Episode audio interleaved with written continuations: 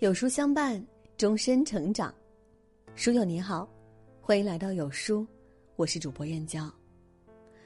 今天我们要分享的文章是：高考成绩出炉，有人考了七百二十三，有人考了二百三十七，但他们都值得三个字。一起来听。这两天，各省高考成绩陆续出炉。一千零七十八万高考生家庭迎来了最紧张的时刻，我的朋友圈里很多人都在发高考成绩，从中学校长到公司老板到送牛奶的大姐，都在兴致勃勃的讨论。本地几个优秀孩子的成绩单迅速传遍大街小巷，谁家孩子考了多少分是这两天最热门的话题。今天的微博有一个很显眼的热搜：广西学霸考了七百二十三分，数学满分。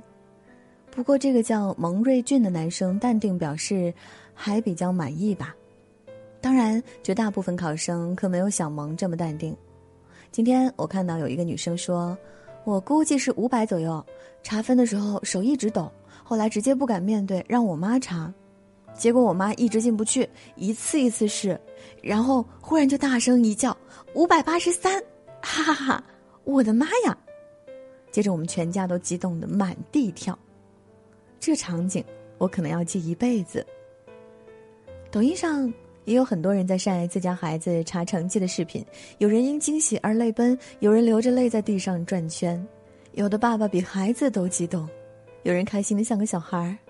有一位截肢的少年考了六百八十四分，家人和老师激动的为他鼓掌。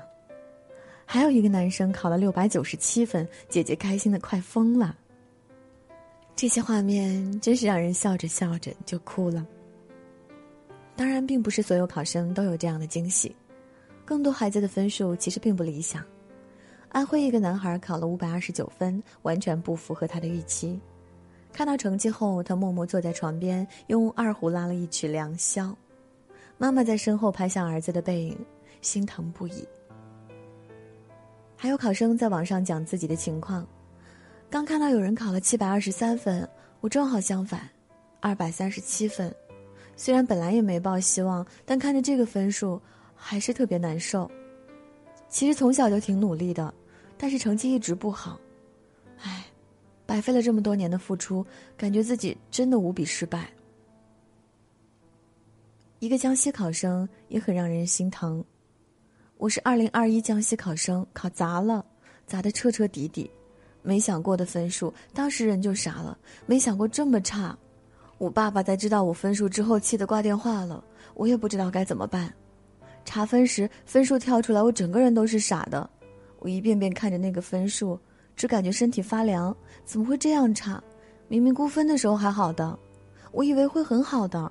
我以为我也能像视频里那些得知分数后喜极而泣的人一样，可是我没有，不是我。真是几家欢乐几家愁，欢乐的是真欢乐，愁的也是真愁。我们为什么如此在乎高考成绩？因为那不是数字，那是命运。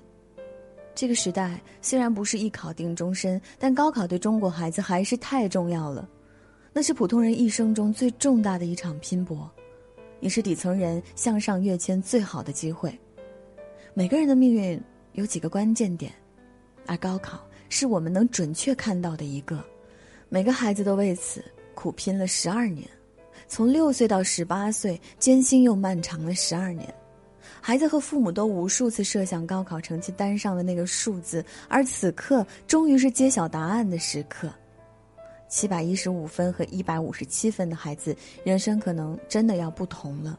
没有被命运宠幸的孩子，不得不站到更低的起点，面临更辛苦的未来。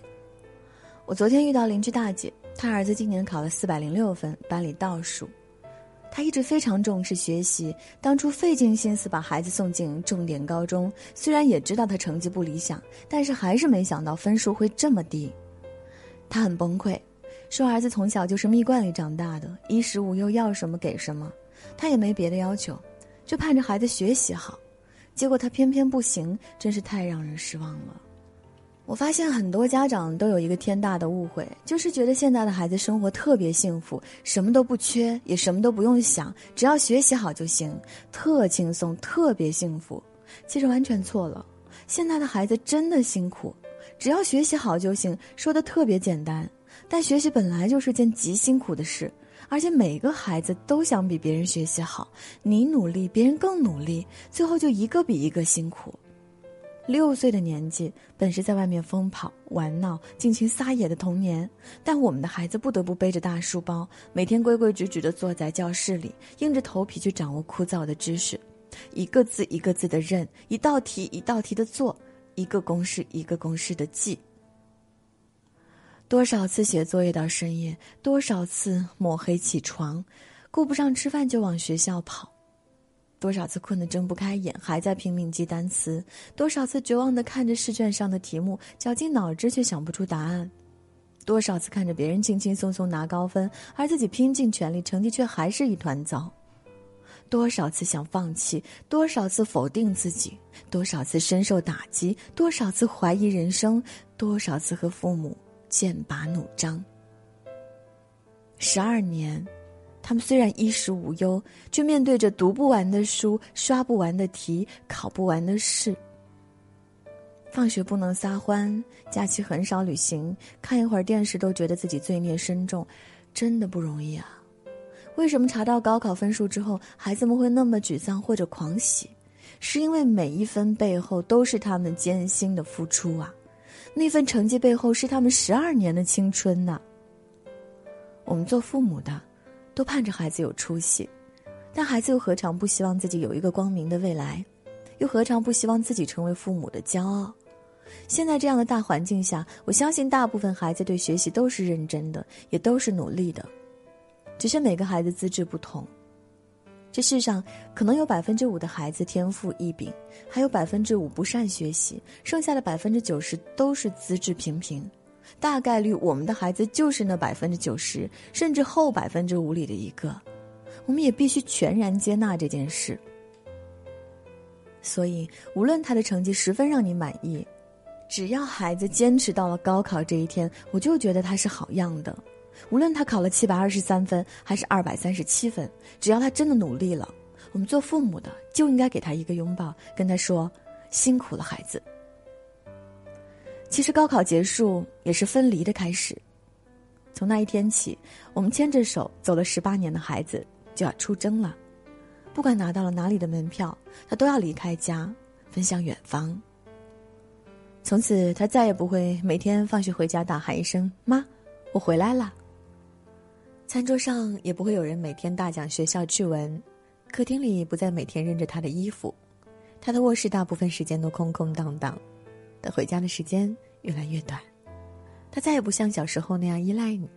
其实，在他的生命之初，我们就明白，这个软软糯糯的小宝，抱着抱着就会长大，长着长着就要飞走。只是在他起飞那一刻，还是难免不舍。